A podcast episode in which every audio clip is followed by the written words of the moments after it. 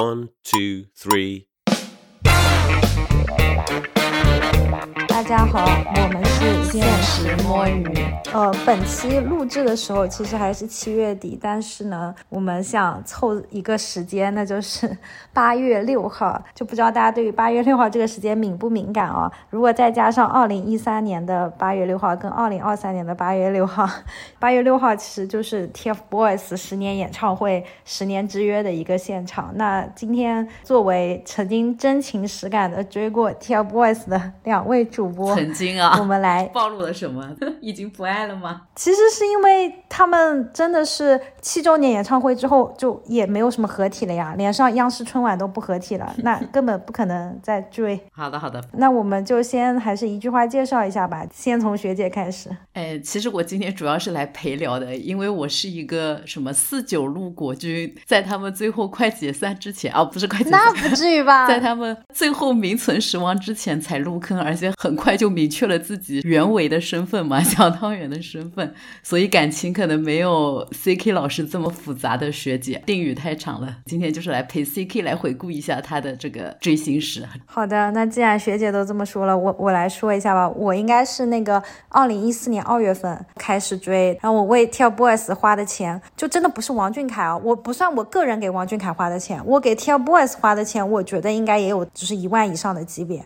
那我补一句啊，因为我真的给团一分钱都没有花过，只给王源个人花过钱，所以真的不敢担这个什么十周年回忆的这种粉丝的立场。对，好的。然后我是俱乐部会员，当年啊，最早就是还是音乐台的时候，我们的话又可以讲到这个问题。那个时候就是充了二百九十八的俱乐部会员，然后我还记得我那个会员号应该是两千多号，就非常前面。哇，对，包括我二零一七年也是去南京看过四周年演唱会会的，然后当年 TFBOYS 的淘宝店还有一店跟二店，那个时候名字还叫 TF 家族淘宝店，我都是有买过东西的。我现在的这个就是我们播客的小宇宙的头像，其实也是我微信的头像，就是早期 TFBOYS 最开始第一个代言步步高家教机拍的一个广告，然后这个就是王俊凯背着一个吉他的一个背影。这么铺垫下来，大家应该就知道我算是很早期追星的了吧？虽然说二零一三年我真的不知道这个组合，但是二零一四年那个时候我正在写我的研究生毕业论文，然后就照常在 B 站闲逛，碰到了那个男生学院自习室，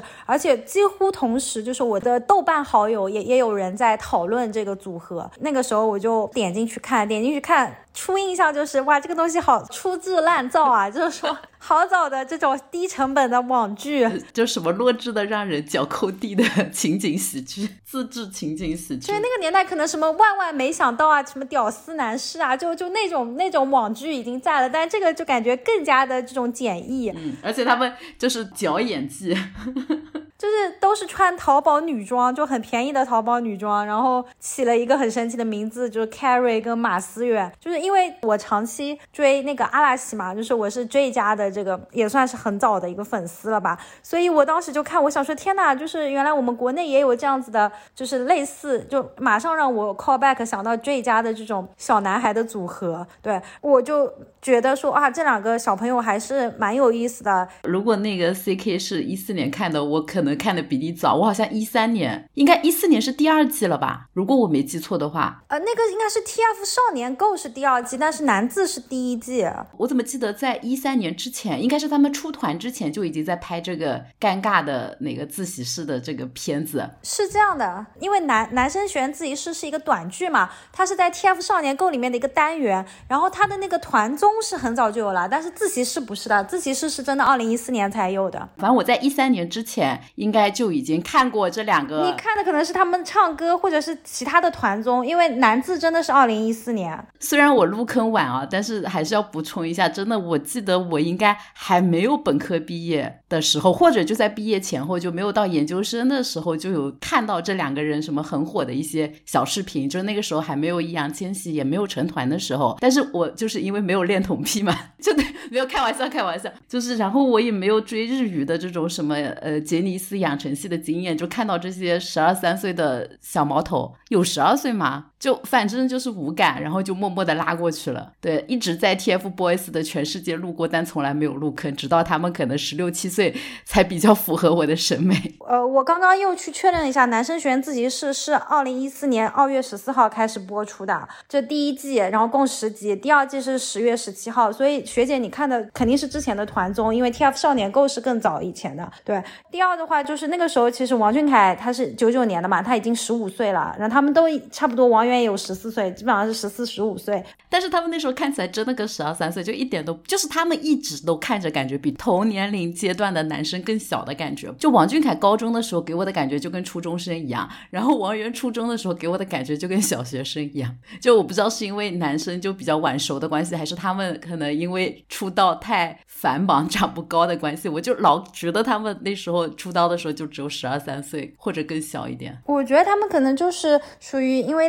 脸长得就是比较偏这种软妹脸或者比较幼一点嘛。但是呃，我想讲的其实就是说我我是看了男字之后，然后我再去考古嘛，就像学姐讲的，其实考古的时候就会发现，当时我基本上应该把 B 站所有的就是跟王俊凯有关的这个短视频我都看了，所以就知道了说啊，原来呃 TF 少年购这个节目是二零一三年十一月就有了的，然后在此之前 TF 家族就有所谓的一代、二代，然后王俊凯其实已经属于 TF。家族的第二代了，王源，包括当时还有一些其他的小朋友，什么刘志宏啊等等的，已经能算到 TF 家族的就是三代了。在他们这个团综以及在他们的这个自习室的短剧之前，其实公司是给他们拍了一些呃这种所谓的翻唱视频的。因为当年王俊凯最出圈的应该就是我的这个歌声里嘛，在洗手间拍的我的歌声里，包括唱囚鸟，包括跟王源一起在这个重庆南岸日月光那边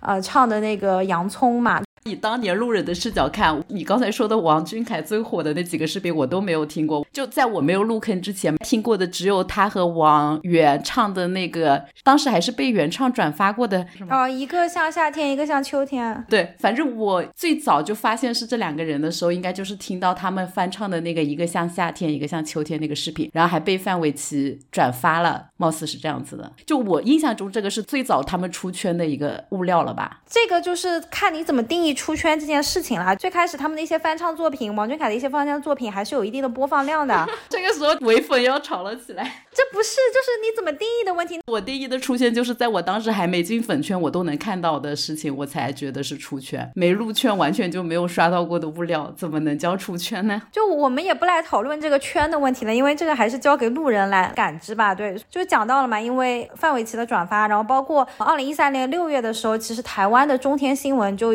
对那个洋葱做了报道，所以他们已经作为一个首登一个台湾新闻的一个童星组合，在这个基础上。后面又找来了易烊千玺嘛，因为易烊千玺其实当年跟王俊凯是一起参加了湖南卫视的《向上吧少年》这档节目，那个节目是不是还有鞠婧祎和后来的那个刘刘刘什么？就《青春有你一》的那个 C 叫什么？你觉得我会知道吗？我不知道。那节目是不是还有蔡徐坤啊？对，说有蔡徐坤去参加。然后当年其实更火的一个也算是未成年组合吧，就就青少年组合叫 RTA 嘛。当年还有什么左翼呀，就这样子的 RTA 组合。也有参与，真是个神奇的节目。对，就是我后面在考古嘛，我就觉得天呐，就是在考古的过程中，慢慢慢就觉得，其实这个 TF 家族虽然土土的，虽然很叫什么，就完全一点都不精美，只能用接地气来形容。但是就是因为他们把小朋友的这个成长过程都非常真实的呈现出来，再翻到他们的这个出道时候，算是公司也有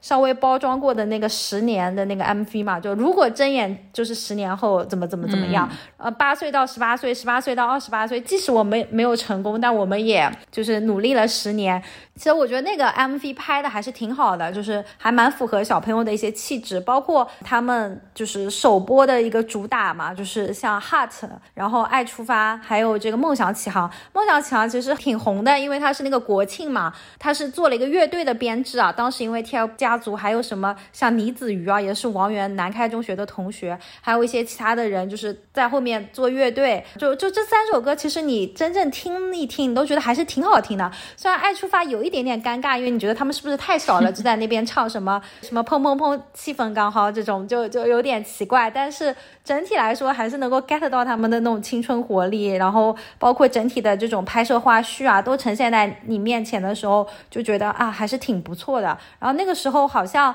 这个男男字慢慢慢慢被大家知晓之后，其实还是有一批怪阿姨啊。那个时候大家都自称怪阿姨，还是有一批初步的粉丝群体开始呈现。那在有了初步粉丝群体之后，马上 TFBOYS 就发了他的一一首单曲，叫那个魔法城堡。那个魔法城堡也是非常的。感觉是那种影楼风的，就我还记得他们几个人带着那种羽毛啊，他们的御用女主角就是《爱出发》的那个女主角贺美琪嘛，然后又出现了，这整体感觉就是还是很儿歌，但是那个时候刚好就有个音乐台的这个什么音乐微榜的年度盛典嘛，然后阿姨们就开始打头了，就觉得嗯，我们难得看到了一个国产的这么自然清新，就是这么这么土的，从来没有见过的，没有见过的一个组合，然后它是四幺五。嘛，就离我生日很近，然后那个就是四幺五打榜吗？你待会儿让我剪死。只是说很近而已，又不知道是哪一天。然后就是我我我也是真情实感的有打榜有花钱的，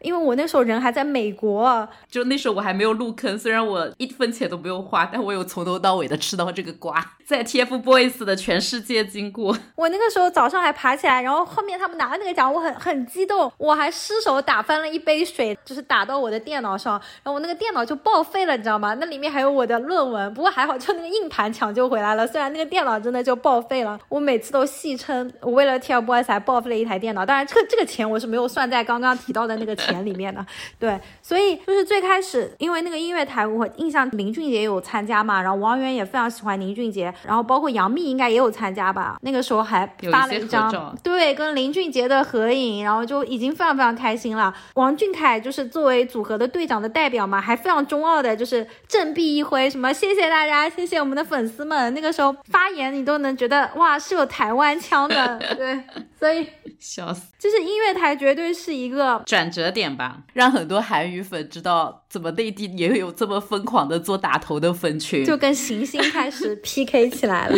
跟我们的 XO 开始 PK 了。之后的话，五月份他们就开始上快本了，而且他们上快本，我觉得还也蛮来准的，就是他们上快本那一期好像就是把马栏山也是弄得一一些水泄不通，可能快本都没有想到那个应援，我就记得。他们还是因为太夸张，他们三个人还特别出来鞠了个躬之类的。跟他们同时上快本的那一期，还有刘昊然，还有张子枫，现在想来都非常的来准的。那期他们还唱了那个嘛《蒲公英的约定》，就是我们凯源的一个嗯成名曲，算是 CP 曲。也不是应该说成名曲，就早期的还是要说早期的一个像秋夏天，一个像秋天，然后当爱成往事，洋葱这种。但是毕竟能在快本这种，你知道这种地面综艺就不是不能直接唱卖腐曲。我我觉得就是真的是快本，然后让更多的人认识了他们。那一期快本我也看了，哎，我真的很很奇怪，就是我明明那时候不是他们的粉丝，但他们所有节点性的事件，我在不无聊之前其实都经历过，只是那个时候就是完全作为一个路人的心态。有这么群人啊，然后就是到底有什么魅力？就是脑袋有很多问号的那种。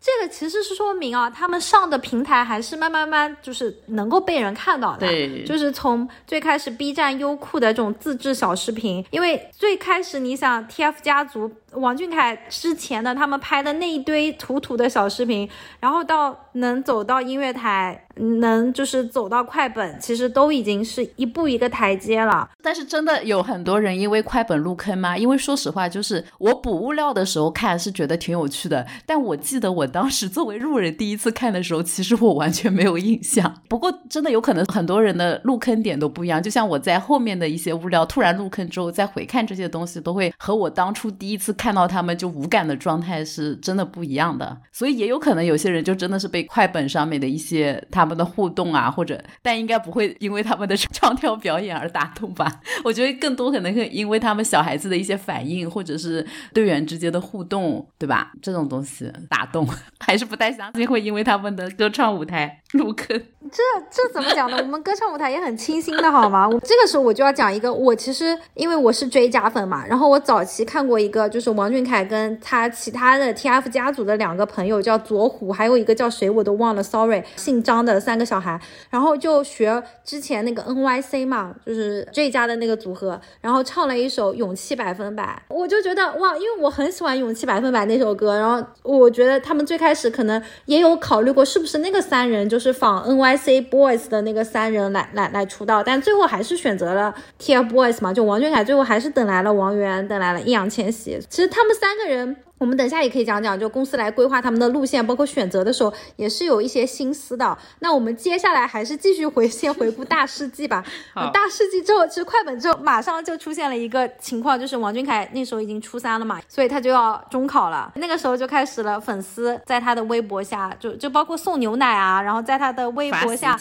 对发题库，包括他拍了一个自拍，也是就是在讲这件事情，就闭关了一小段时间。闭关之后，又随着他。他中考成绩其实还不错，他考上了重庆，其实最好的一三八嘛。再再出来之后，就是爱奇艺自制综艺就来了，爱奇艺就邀请他们去台湾录了一个自制综艺，什么快乐环岛。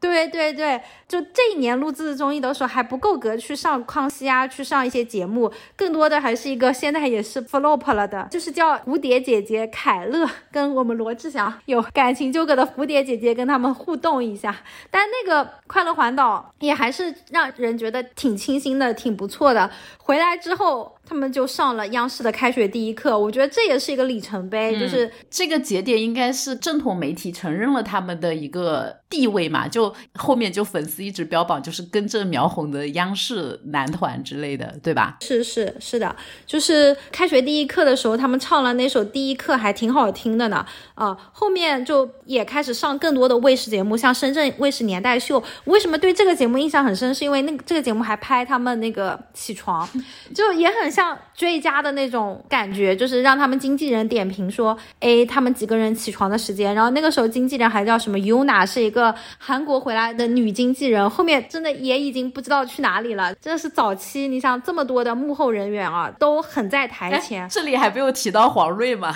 你都已经讲到这么后面了。黄睿我都想放在后面来，后面来提。好的好的。我现在还在盘点这种大事记。好好。对，然后之后就是当年也是上了央视的中秋晚会，湖南。卫视的中秋之夜，那到了年底，第一个跨年出现了，第一个跨年又来了一个新的卫视。第一年他们去的是江苏，后面去的都是湖南，所以这个就是二零一四年江苏卫视是有吴亦凡那一次的吧？就是我记得有一场的跨年是他们接力嘛，然后一边是他们，然后好像同场的还有吴亦凡。哦，这是湖南，这是在湖南。对对，这应该是一六年的跨年了，一五到一六的。我刚刚说的是一四到一五的，然后呃，时间来到了一五年的话，就有更多的一些节目。了嘛？就刚刚讲到了《康熙来了》娱乐百分百，他们又再一次去了台湾，然后很神奇，在康熙结束之前 录了一下，然后在那个节目上，王俊凯又有一个名言，说他妈妈告诉他二十五岁之前不能谈恋爱。你觉得他做到了吗？我不知道呀，我我我我觉得我也不是那么关注私生活，因为我就是一个妈粉，所以我也无所谓。对，对的。就我自始至终我的定位就是阿姨粉跟亲妈粉。阿姨不是最爱八卦谈恋爱？那像那个谁也谈呀。我们刘昊然啊，我们就要拉。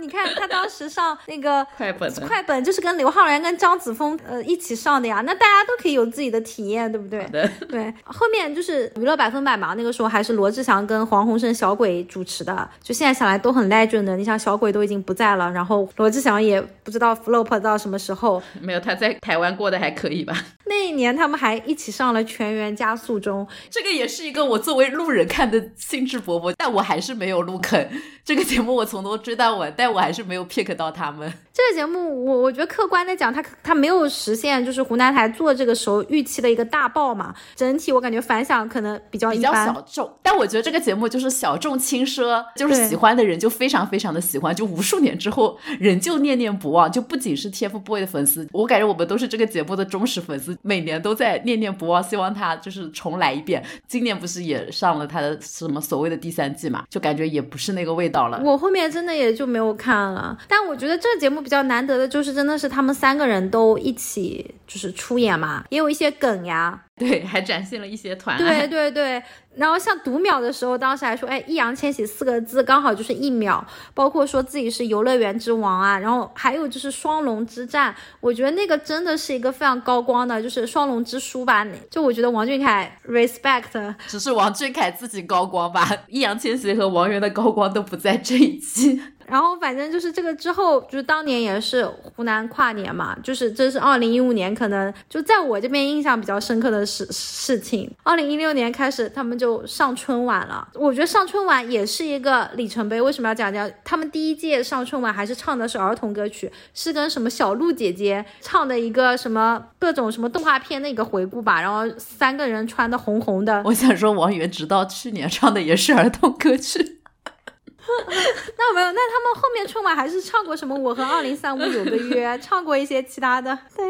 但回归舒心，最新一次唱的又是儿童歌曲。好吧，我只能说早年上春晚那三个人还是一起的，后面上春晚三个人都已经分开了，各自跟不同的人合作。其实他们早期还是上过一些儿童向的节目的，像那个《疯狂的麦吉》，我我觉得那个节目也很好看。对，这个是我补物料最最喜欢的一个物料之一，就是每一期我都可以拿来看很多遍，就是觉得非常适合他们。哎，现在没有这个节目了吗？我觉得这个节目还挺有趣的，偶尔有别人嘉宾的几期，我好像也会看一下。我也不知道这个节目有没有了，我只是觉得就是说那个还是个湖南经视的节目。我知道为什么我对这个节目的喜好程度比那个《全员加速》中更多，因为这个节目里王源的高光更多一点。我的妈呀！我觉得王俊凯一直很高光。OK，好了好了，感觉。听到这里的听众朋友们就知道我们两个的属性。我们等一下再再讲吧，就客观公正的讲。我开始真的是个团粉，四字的粉丝就在等什么时候盘到这就是街舞啊！但这个应该不在我们的大世界里。四字的粉丝可以留一留，我现在还有很多四字早期周边。我怕他后面就走了，我们要不先提前说一下，有四字的粉丝可以给我们留言，我们到时候随机抽一个送出 CK 老师珍藏多年的四字的早期物料。我的妈呀！我为这个节目。牺牲多大？你看这我都是斥巨资购买，而且当年淘宝都很难抢的，已经绝版了。拉回来，拉回来，他们还上过江苏卫视有一档节目，是跟明星跟明星的女呃，就是孩子们一起做饭的，叫《加油小当家》。就那个时候还有赵文卓的女儿，什么小玫瑰，什么黄健翔的女儿，然后什么王艳的儿子之类的。感觉早期他们还是会上一些儿童节目。他们作为唯一的素人的孩子 参加这种节目，也是一种励志。对，然后包括上《全员加速》。速中就是上一些这种就是益智类节目吧，包括最强大脑也有上过，还有上过一些央视的主流的什么挑战不可能啊这样子的一些什么梦想新搭档这样子的一些节目。早期真的是对粉丝来讲能上节目，包括去镶个边都很开心。那个时候真的是可能大家大众对他们的知名度也是一步一步一步在提升的。但是因为我们讲到二零一六了嘛，然后再讲二零一七的话，其实就很不一样了，因为二零一七他们就已经开始有了自己的个人工作室了，嗯，然后。合体的活动就真的是越来越少，越来越少了。然后刚刚其实就是讲了他们怎么慢慢慢慢就是通通过上一些综艺节目走向主流的一个过程嘛。接下来就是还是想回顾一下粉丝在其中出的力，因为真的早期呃还是能感受到。呃，他们是粉丝打头上去的，然后包括他们的机场应援、他们的综艺应援，粉丝在其中真的都是给了很大的一个支持嘛。然后，呃，我还记得二零一四年当时就是要办一周年的活动，放在北京的某个商场的中庭吧。后来因为粉丝排队太热烈了，就取消了。那一年他们因为代言了一个什么星钻积木吧，然后去广东的一个漫展，China Joy 之类的漫展，然后也是因为粉丝太疯狂了，本来要签。名的后来就变成了三个人就是盖章，而且一个粉丝上去只能三个人选一个人盖章，就是如果每个人都盖，就时间太长了。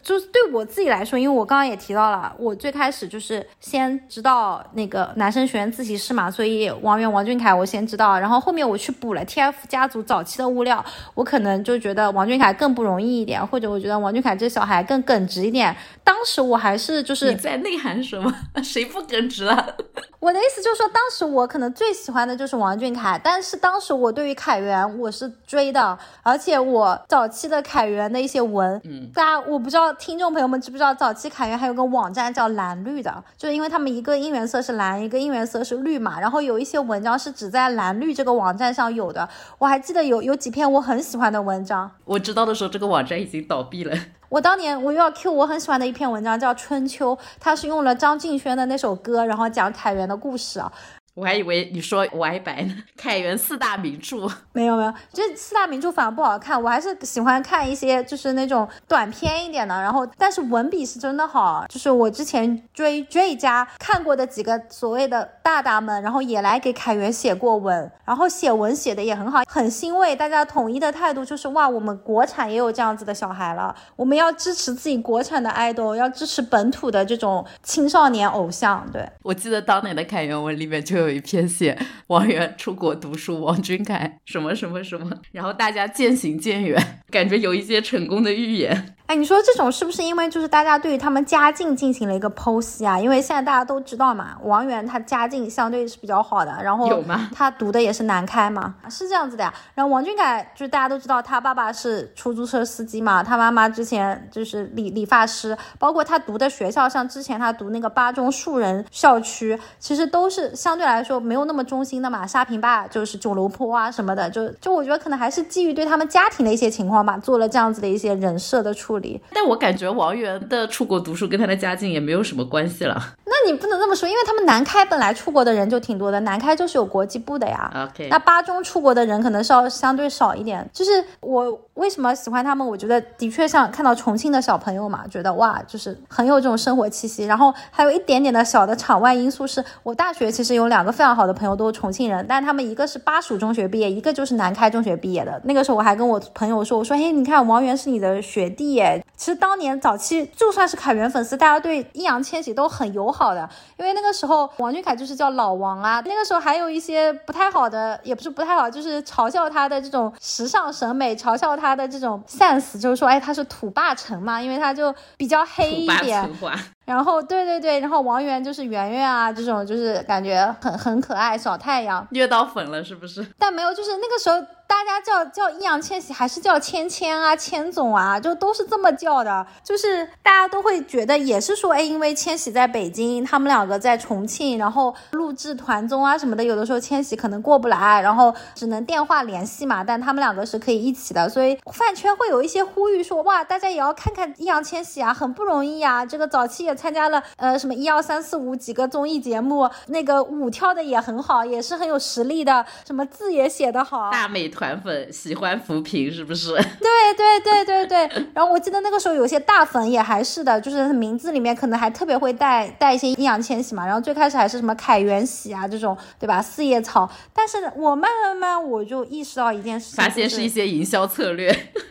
对，就是我真的客观的讲，因为早期我对易烊千玺绝对没有任何的其他的感情的，包括我对于这个人，我刚开始也没有感情，就就没有负面的。但后面我就慢慢慢觉得不对，就是真的凯源领进门，千总是男神这句话太太具有这种脂粉水军，对。就慢慢慢，像我们当年，就是我最原始的那批人，一定很受伤，觉得怎么就为他人作嫁了？感觉就是背后有很多的脂粉跟水军在做一些事情，然后包括每年的这种粉丝大战，后面就开始越来越分化，越来越就是团粉越来越少，伪粉越来越多。当然，团粉还是会有一些优越感嘛，对。然后我本人可能也是，就是最开始团粉偏凯吧，后来我觉得我可能变成团粉偏凯源吧，然后到后来。我觉得啊，我累了，我再也不想参与饭圈的这种恩恩怨怨。就就因为我特别又要强调一点，就我我追星我一直很 peace and love 的 TFBOYS 吧，我从来没有因为追他们认识任何一个线上的朋友。因为我之前追阿拉西的话，是真的有认识一些朋友的。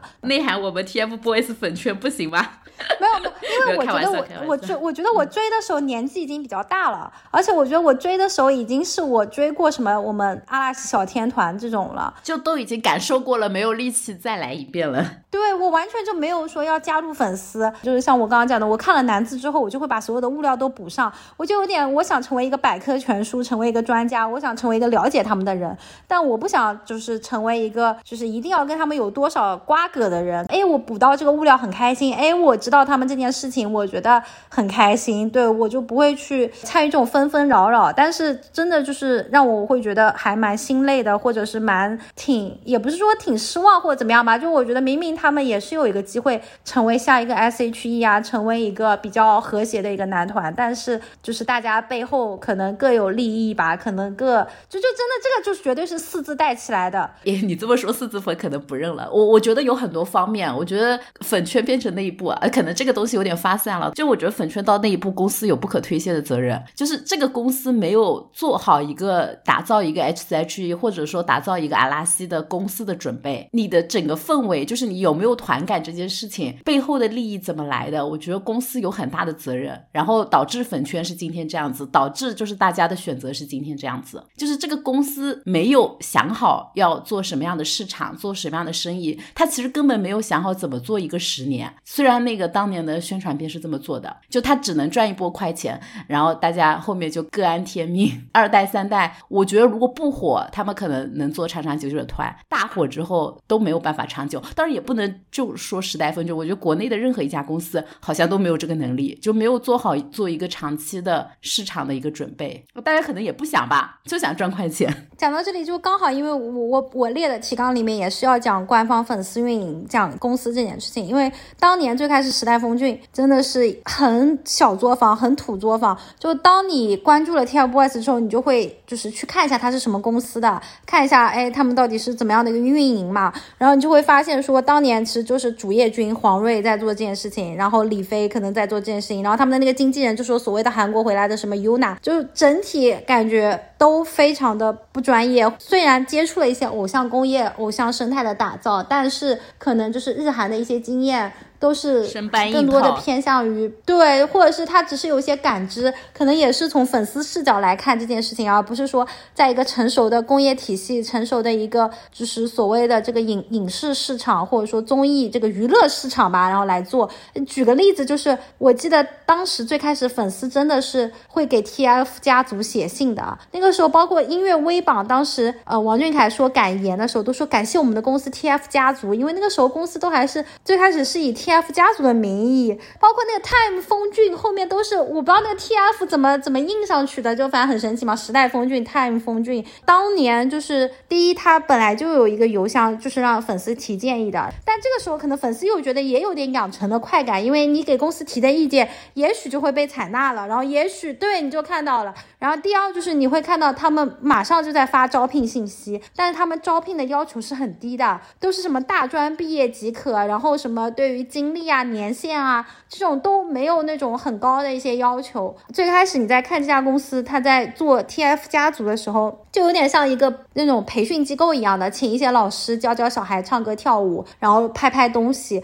嗯，整体运营真的都是非常的这种小打小闹，或者说就很自媒体的这种感觉。我我真的觉得 TFBOYS 就很像一个早期的那种自媒体，然后做出来的。当时他有意识的要学 J 家嘛，所以他开了自己的淘宝。店，呃，那时候还叫 TF 家族一店、二店。除了卖 CD 之外，他卖生写，就是卖照片，有点饥饿营销的成分，就是属于要抢的，是限量的，对。但是呢，他的那个会员制就没有做很好，因为照理说，如果你真的买周边啊或者怎么样，你能够有一套成熟的音乐体系是 OK 的。但他最开始是首先跟音乐台合作会员，我那坑爹的二百九十五充了之后，没有任何活动能参加，就是给你发了一张证。后面意识到要做自己的会员俱乐部了，但是做。自己的会员俱乐部整体的这种会员的权益的保障啊什么的，虽然也随追加嘛，说有一些什么 TFBOYS 的一些官方日记啊，包括有一些音频啊，但是因为在国内本来就没有那么强的版权意识，有一些独家的东西很难独家，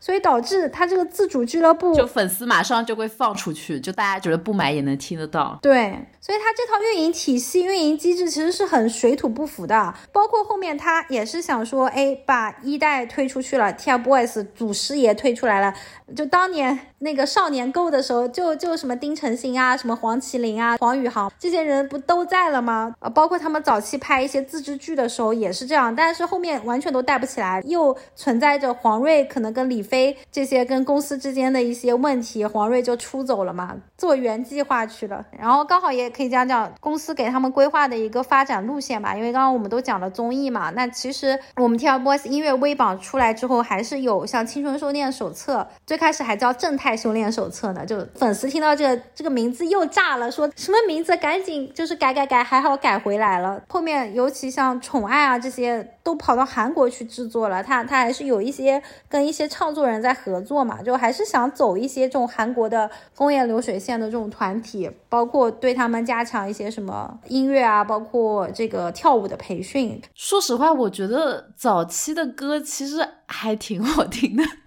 品味已经歪掉了。最开始是 Heart 梦梦出发嘛，对，第二波就是魔法城堡，它只是一个小的 EP，然后青春修炼手册才是第一张专辑。嗯，我其实当。时还没有入圈的时候，就是有看到那个《青春修炼手册》的那个 MV 嘛，三个在里面拍的真的都挺可爱的。就是虽然那个时候好像也是被黑的最厉害的时候吧，就是左手右手真的是瞬时间红遍大江南北，就是对，就所有的广场舞啊、小学广播体操，对吧？然后那个时候应该也是被黑的最厉害的时候吧，可能就是因为太过于跨圈，就是有很多人在喊那个黑称掏粪，掏粪也是那个时候。喊起来的也是因为这首歌，对，就是得到了太多大家觉得超过这首歌品质的一些热度，跟我们现在有时候觉得一首歌太垃圾，但为什么这么火就会嘴两句吧。但我当时看 MV 是觉得其实是能 get 到的，就是一种小孩子的那种叫什么正能量，太老套了，就是一种蹦蹦跳跳的让人开心的歌嘛，就是有生命力呀，就是有很蓬勃的生命力。然后你觉得这些小朋友是很努力的在做一件事情，就是真正的说梦想嘛。但是我觉得这就是国内可能一直没有很正经的打歌舞台，没有人是会看 MV 的，就大家都是听歌。其实纯听歌这首歌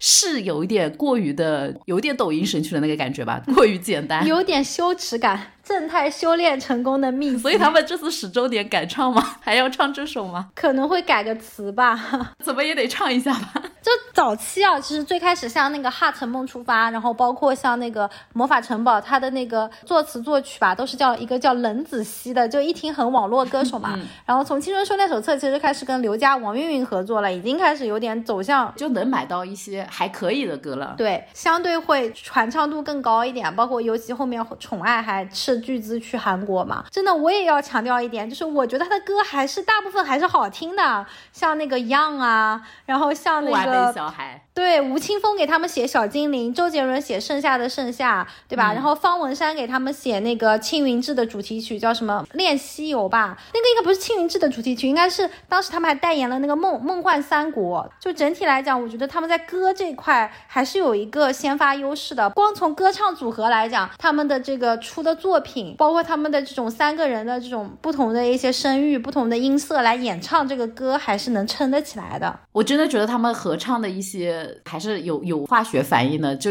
有些比他们的 solo 的要听的观感上好很多。王源，我真的后面就是我自己粉丝滤镜，我听得下去。其他两个人的歌，就是他们的 solo 的歌，我真的听不下去。其他两个人也没出什么 solo 歌呀。这个时候我就要讲，我们这个音乐版权都在公司。王俊凯是不是十年之后能够出一张自己的专辑啊？早就说要出专辑了，出了这么多年，好吧。扯回来，就就歌这块我们已经讲了嘛，然后讲一下那个电视电影这块，呃，电视这块。就是最开始他们也是有一个网剧叫《超少年密码》嘛，那个时候还是最早什么 AI，我们的夏长安。安安，这感觉就是 CP 复制。我跟你说，我这个后面想补的，补了两集补不下去。我当时追的时候，我觉得还挺好看的。然 后就是，当然你知道他演技肯定是有 bug，但那个时候想想说，哎，王俊凯的爸爸还是那个钟镇涛演的，他妈妈还是那个赛亚公主张恒演的，然后包括那个剧丁程鑫他们也都在里面演，真的是也塞了好多人。这部剧我应该只看过各种粉丝剪辑哦，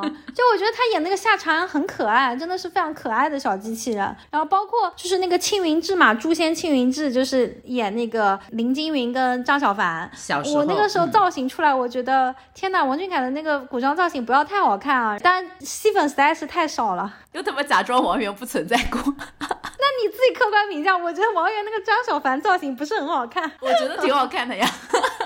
好吧，我们交给听众朋友们去去评判，然后包括后面去上了那个黄磊拍的张子枫主角的那个小别离嘛，对吧？也也是作为三个人，然后有一个小的音乐舞台，然后也是鼓励张子枫追求自己的梦想，我们的理想学长，然后以及就是更后来一点，就是湖南卫视的《我们的少年时代》，这就是我的入坑之作。谁也可以展开讲讲。就是因为我是一个非常喜爱棒球题材的人，然后当时我我真的不知道这个是谁演的，只是听说是讲棒球的剧，我就去看了。然后只能说腐女的本质就一定要有 CP 领进门，就是当时我不得不承认，我真的就是凯源 CP 磕的非常的欢乐。先磕剧里的剧看完之后就有一种很荒漠的感觉，然后忍不住就只能带入。其实我不磕 RPS 的，因为我觉得 RPS 这种东西最终肯定就是要自取其辱，但是你就很难在那个剧的氛围里有，尤其是因为剧里面他们也非常的自己，你知道吗？这部剧里面我就觉得都非常的演自己，然后你就很难把一些物料，就是他们真人的物料和这个剧里面的一些情节能够特别明确的分割开，就是你就很能很自然的过渡到他们的剧的花絮的一些互动啊，甚至就是参加节目的啊什么什么。这部剧是他们最后合作的一个作品了吧？后面开始除了周年，就基本上没有什么同台的机会了，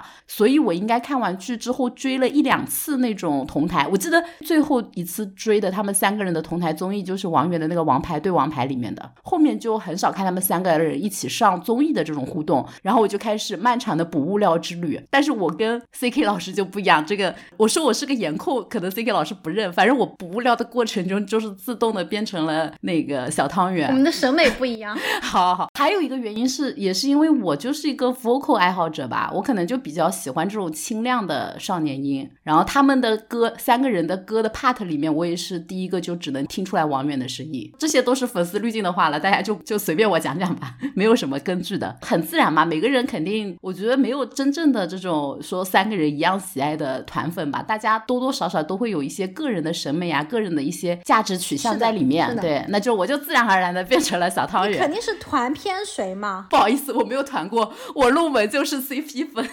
我是有我只有在那个剧期间是 CP 粉，我后面就是在补王源的物料，然后顺便就是磕磕他的 CP。但我对于王俊凯小朋友没有任何的其他负面的情绪啊，就是我我对另外两人都还好，而且我只要不看粉丝打架，我的心情都是非常 love and peace 的。但看到粉丝打架，有时候就会忍不住辱骂两句各自的粉群吧，就一视同仁，都是傻逼，小朋友都是好小朋友，只能这么说。但四字营销这个事情啊，就是不是同一个水平的事情，这个另外讲。对，就是我们其实不满的，就是真的是粉圈的营销，纸粉、水军都是四字带起来的。对于当年易烊千玺本人，我没有任何的恶感，我后面的恶感都来自于他的营销。加一，好，我也是这样子。好，那那我也来讲讲吧，因为我们少年时代这部剧呢，其实也是作为他们第一部就是上那个呃卫视黄金档的剧嘛。因为之前像什么超少年密码这种都是都还是网剧，对，然后或者就是那种也是镶边的其他的剧。那我们少年时代真的是主演啊，当然可能当年那个主演还是给了薛之谦跟李小璐吧。对，anyway，突然想起来这部剧还有他们两个，因为我后面好多剧情，他们俩的剧情我都跳过去了。但反正就是我们的三小只还是就是戏份很重嘛，但我个人挺喜欢的，因为本身棒棒垒球棒球吧，在国内还挺小众的，但我我也是挺喜欢棒球，而且我其实一直有个愿望是，我很希望奥宫和也能够去演一次上山打野，但这个不可能了嘛。太老了。然后后面我看到王俊凯，对我看到王俊凯演乌童的时候，我突然就觉得天呐，完全你的梦想是希望他也能感受到一点棒球运动的魅力，因为他们本身就还是挺擅长运动的，像当年。王俊凯的运动，然后包括王源，我觉得王源完全不是。但王源最开始介绍的时候，不是说大家好，我是圆圆，我喜欢篮球什么的，就他还是有说过这件事情啊。就我觉得运动起来的男孩子本来就非常非常有魅力，所以那一部剧也是会让人感觉到哇，就是扑面而来的青春吧，扑面而来的校园。而且我觉得棒球服的造型真的都很好看。然后当然还有一个经典的镜头，就是贡献了王俊凯跟王源穿女装嘛，四字还是没有穿女装，是这样子。哎，那个女装真的是我刷了无数遍。我的妈呀！讲到剧，我再中插一段，你就当我私心嘛。因为最近王源在演那个《追光的日子》嘛，他也是讲高中高三生活复读，然后郭京飞是演那种就是拯救小孩的老师，就日剧的那种校园剧的风格嘛。然后有点让我想起当年他们那个就是少年时代的，因为少年时代其实说是讲棒球，它其实很多剧情也是讲一起拯救一个学生的那种差不多的调调的。我我感觉好像永远会被这种类型的剧打动，但感觉现在真的越拍越少了这种题材。嗯，反正整体来来讲，我感觉就是他们最好的青春的那个时光吧，浓缩在这部剧里了。就就对，就还是有通过这部剧吧，不管是《超少年密码》还是《诛仙青云志》，还是我们的这个这部剧，它都有把他们的一些真的是所谓的少年时代给记录下来，这个还是非常感激的。然后刚刚就说到电影的话，其实他们三个人可能一起参与的也就是冯小刚的老炮了吧，后面就没有了。然后我们四字就越来越混成了一个电影咖，当然我们的三字也有一些电影作品，二字也有一些不错的电影作品，就大家也都在电影上有一个光明的未来，对吧？甚至于像我们两位，一位读中戏了，一位读北电了，然后我们王源还是读这个伯克利，还是真正做到了影视歌三期发展。是王源少演点戏我没有意见啊，我只想让他好好写歌，好好 唱歌。虽然歌坛很糊，他们人设最开始打造的时候就是有偏的嘛。王俊凯可能就是唱歌，当然他跳舞跳的也还 OK。然后王源最开始可能就是唱歌跟一些 MC 主持嘛。然后易烊千玺最开始就还是以舞蹈为主，后面你再来。看大家的一些这个发展路径啊，只能说现在反正大家都随着自己的一些道路，随着自己的一些喜好在发展了。然后我们也就来简单的 comment 一下吧，就是各自发展的一些情况。学姐你先来，我现在只有溺爱，让我怎么 comment？我觉得就是他。能够每年出一张专辑，每年办一场演唱会，我就满足了。其他时候干啥都无所谓，反正我觉得他也不缺钱，一戏想演就演。但其实他现在演戏，我也不一定会看，因为我喜欢他本身就不是因为别的。哎，我我现在完全就是粉丝向发言啊，我只点评王源，其他人我就不说了。就当年我最最喜欢他的时候，最投入的时候，每集不落追他的那个各种物料的时候，就是他在主持《王牌对王牌》的时候，我还是蛮喜欢他做 MC 的。我希望他还是有机会。会重新去做 MC，但我觉得他性格其实有点转变，我不知道是经历了一些什么，还是人更成熟了。我觉得他没有小时候那么活泼了，可能已经也没有办法做当时那个状态的 MC 了。那就好好唱歌吧。哦，对他小时候其实真的是那种就非常的活跃气氛，就是很有能量的那种。但我觉得也能理解啦，就是人长大了，有时候还是会丢掉一些东西的。是的，当年他跟刘志宏嘛，就是也早已退圈了的。我记得好像去年还是什么的，有一个什么毕业作品还去。拍了刘志宏，还在粉圈引起了一个小的波动吧？对，天宇文嘛，我那个时候还有叫天宇家族，反正感觉团综里面王源展现出来的，可能跟他在外面主持的又不一样了。自家的场更放得开吧，而且我觉得自家的场他就是更加小恶魔一点，恶作剧啊什么的就胆子更大一点，在外面还是会收着点，因为那时候毕竟不管是王牌对王牌还是上别的场住，都经常是里面最小的嘛，所以就会有一些收着，有一些不敢得罪人。哦，对。我我就是想讲说，反正三个人分开发展，我们就也都祝福他们各自的这个呃选择，跟祝福他们各自的这个演艺道路嘛。还他们还是有一些合体，也不是合体啦，就是之前那个什么星辰大海在厦门搞了一个什么青年影人的活动，不是三个人又放在同一个活动上吗？但那个时候你就感觉到好像是呀，对对对，然后王俊凯身边就已经有了刘昊然、董子健。我觉得这到底发生了什么呢？作为一个局外人，就是你曾经的，就算是曾经的同事吧，我们多年之后见面也是寒暄几句的，还是说就是因为各自的竞争关系，就是怕引起粉圈的一些纷纷扰扰，就我我就在想，他们三个人会不会还有一个自己的群或怎么样？因为当年还有生日会的时候嘛，一个人过生日，另外两个人是一定要来的，而且会送礼物，而且送礼物你都知道是花了心思的，会投其所好的，说哎你喜欢钓鱼啊，你喜欢滑。滑雪啊，你喜欢这个创作音乐？你这个就是大美团粉的想法。我觉得读维文应该都在觉得他们就是老死不相往来，路人们应该都是 Y Y 他们在群里面互相阴阳怪气对方，捡手机文学是吧？反正我觉得是这样啦，就是这个时候你就不能不套出一个，就我早期内娱吧，我应该说 TFBOYS 之前我也只关注过一个男团，就是我们的波波组合。然后拿出他们的名言：“我和你的关系，别人都。”猜错，我们就不用再猜了。也许我们 N 年之后也能看到三个人在合体上节目，对吧？再来讲述他们的故事，还是可能现在太年轻了。讲述当年他们是怎么闹翻的。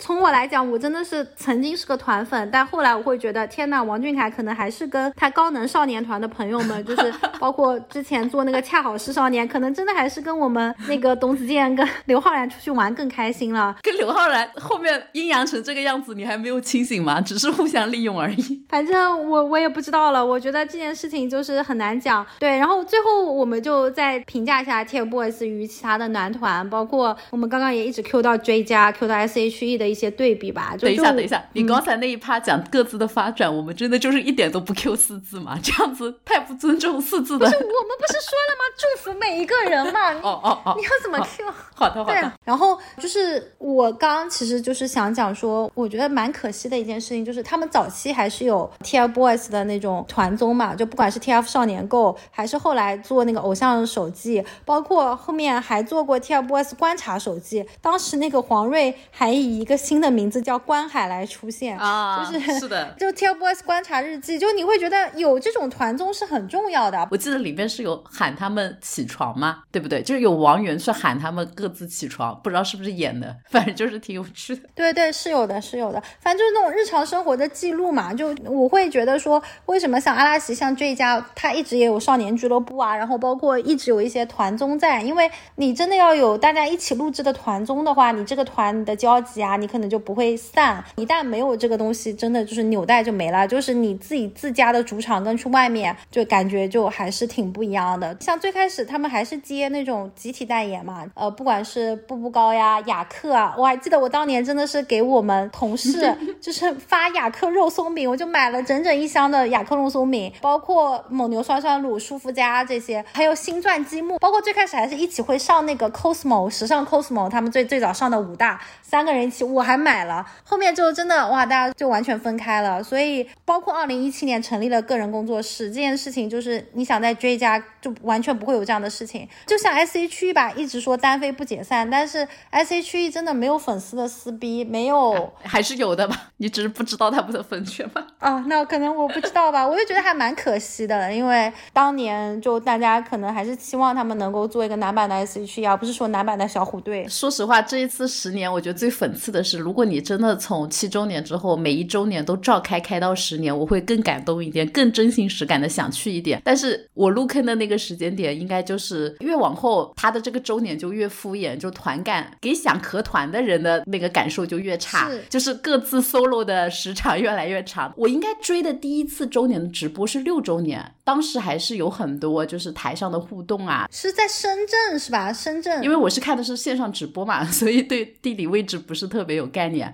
但是看七周年的时候，观感就差了更多了，而且他们是不是集训的时间也越来越短了？明显感觉各自的感情也越来越淡薄，在台上真的就是连互动都少了很多，眼神的接触都不怎么有了。七周年的时候，我觉得最搞笑的，真的就是说他他们有一个环节是连线环节嘛，三个人都在三个不同的框，然后主持人在那边连线他们。然后我记得七周年，其实那个时候我还在上海，我还跟我们另外两位主播一起看了。然后学姐你是在杭州嘛？回忆起来，六周年是在宝安体育场嘛，然后五周年在工体嘛，然后四周年在南京。对我其实真的是看了四周年之后，后面我我也抢不到票了。就我每周年我都还是想努力一下的，但是我发现我根本就抢不到票，然后就只能就是线上。我我不知道是哪一个周年开始的，就是说有一次的周年是王源线下的应援灯特别少，然后说满场红蓝灯牌大战。对，然后我也不知道是不是虐粉的话术，就说他在台上唱的时候，或者是在互动的时候，是就台下没有人理他嘛。然后从那个之后，就是这个周年已经不是给粉丝的一次聚会，而是给粉丝的一场战争的号号角，你知道吗？就所有人都在比说谁能抢到更多的现场的座次，谁能抢到更多的栏杆。我真的，我就是觉得，就算我不是团粉，我作为一个男团的一个其中一个人的粉丝，我真的不喜欢看到这种现场，我还是在线上看更加安全一点。刚好我可以讲一讲，因为我四周年是去了嘛，在南京奥体。那我去看了的时候，因为当时我我就是很 peace and love，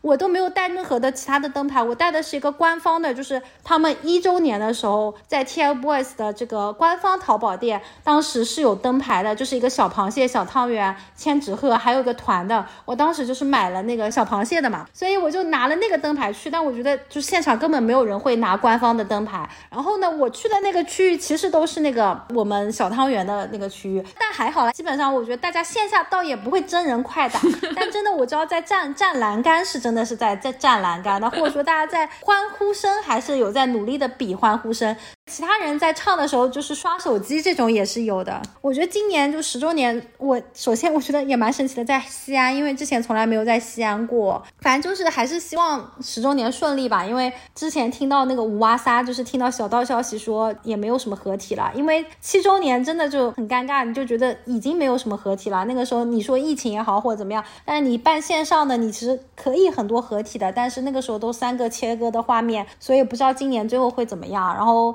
十年之约，反正起码只能说大家遵守了嘛。但真的我也不知道会不会就是在会上又有重大发表。就解散嘛，我觉得这种不叫遵守，这种就是最后割一波韭菜。但也不是他们三个人的意愿吧？我觉得就是公司呀，因为当年就是说，当然我们也不知道真假嘛，就签了长约，可能重大宣布就是把三团拎上来给他们 宣布三团出道。不知道当年就是说王俊凯跟他们公司是签了很长的约的嘛？我不知道就是今年看完是不是就真的解放了，能不能个人有更多的空间啊之类的？我还是要说一句，真的是太不体面了。这种十年之约，我宁可没有。哎，到时候我们还是学姐要不要线下约着看一下？对，要要的，骂归骂，看还是要看的。好吧，那我们今天就最后喊个话吧，就可以讲一讲，就是与 TF 相关的一些什么事情，或者是最后有什么想讲的。嗯，对你先来吧。那我就把警护端讲掉了。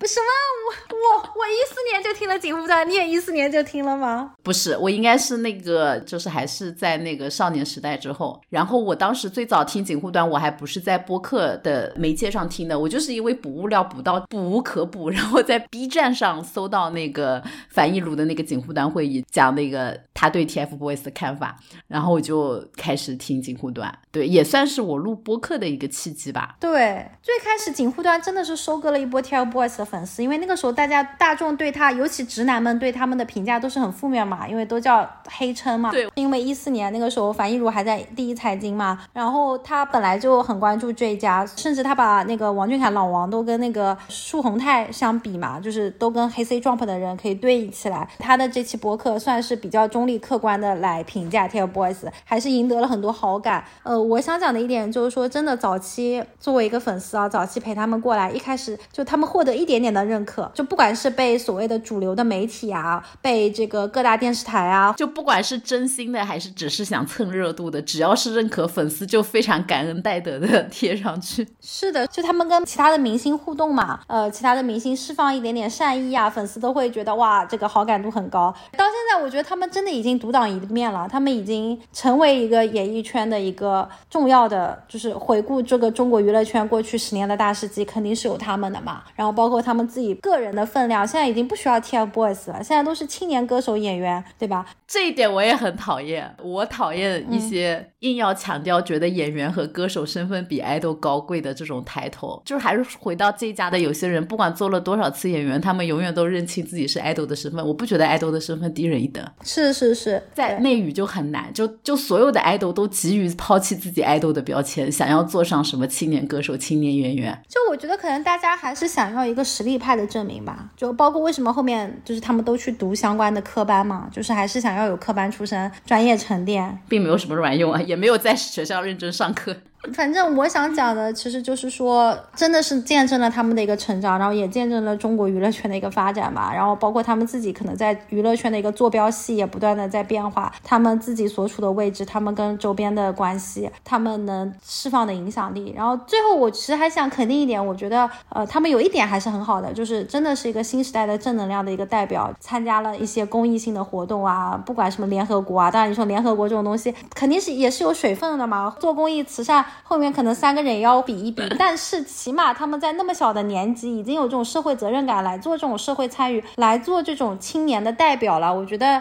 有这样子的一个心还是不错的，而且他们三个人很难得的就是还是坚持了学业嘛。因为我比较熟王俊凯嘛，就真的人家中考、高考都是正儿八经考的呀，然后人家中考、高考之前还是有稍微闭关一下的，然后考的成绩也都是能拿得出手。不好意思，我们王爷没有高考啊。就我觉得他们还是没有放弃学业这件。件事情本身就是很正面的，也是给了青年人更多的一些选择吧。为什么爱豆就不能放弃学业呢？就像谷爱凌这样嘛，就是多重身份嘛。我觉得这种多重身份的把握跟掌控，还是呃他们做了一些很好的一些示范，包括也切切实实的影响了一些年轻人。我觉得比起他们不放弃学业这个事情的影响，我觉得他们的歌给人带来的力量可能会更大一点。因为我真的不觉得爱豆不放弃学业是什么好的事情，因为说实话，他们并不像谷爱凌一样真的在好好学习，他们只是占了一个入学的名额和文凭而已。我就这么说了。王俊凯还是在好好学的呀。我并不觉得，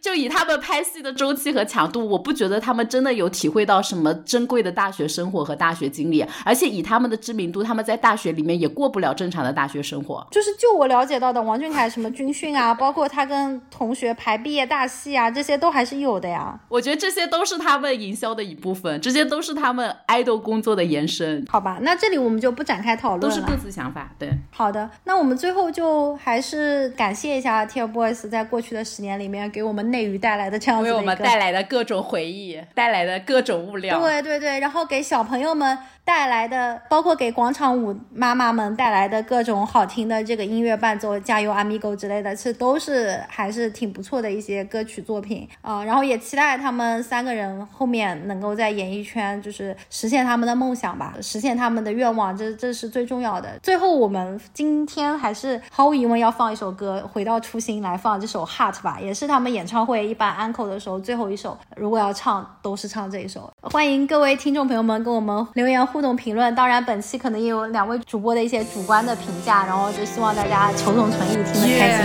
嗯，好，拜拜。幸福渐渐围绕，